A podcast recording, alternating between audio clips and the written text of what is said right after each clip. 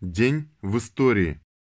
30 июня 1893 года родился Вальтер Ульбрихт, деятель германского и международного коммунистического движения, один из основателей социалистической единой партии Германии, генеральный секретарь, первый секретарь ЦК СЕПГ, почетный председатель СЕПГ с 1971 года, председатель Государственного совета Германской Демократической Республики с 1960 года.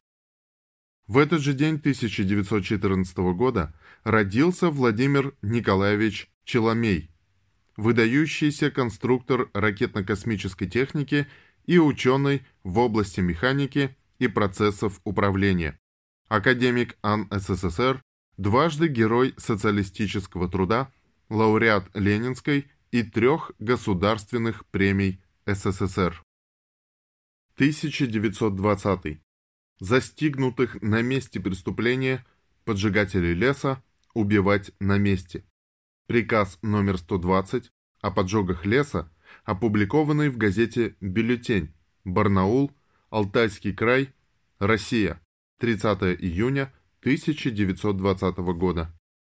30 июня 1935 года на параде физкультурников в Москве Иосифа Виссарионовича Сталина назвали лучшим другом пионеров. В этот же день 1931 года принято постановление ЦК ВКПБ, одобряющее инициативу Максима Горького по созданию истории гражданской войны и утвердившие состав редколлегии издания. История гражданской войны в СССР в пяти томах. Том 1. Подготовка Великой пролетарской революции. Второй. Великая пролетарская революция. Третий. Упрочнение советской власти, начало иностранной военной интервенции и гражданской войны. Четвертое. Решающие победы Красной Армии над объединенными силами Антанты и внутренней контрреволюции. Пятый том. Конец иностранных военных интервенций и гражданской войны в СССР. Ликвидация последних очагов контрреволюции. В этот же день 1941 года решением Президиума Верховного Совета СССР, ЦК ВКПБ и СНК СССР образован Государственный комитет обороны ГКО под председательством Иосифа Виссарионовича Сталина, высший орган военной и гражданской власти в СССР в период войны.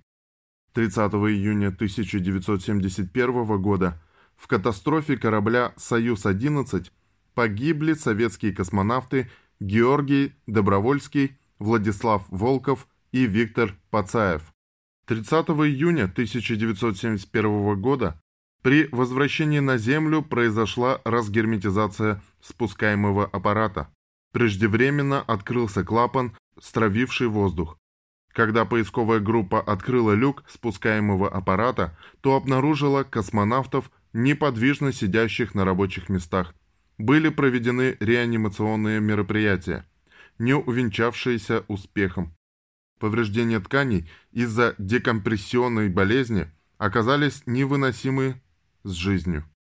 Последующее вскрытие показало наличие пузырьков воздуха по всей кровеносной системе космонавтов, воздух в камерах сердца, а также лопнувшие барабанные перепонки – Экипаж корабля погиб.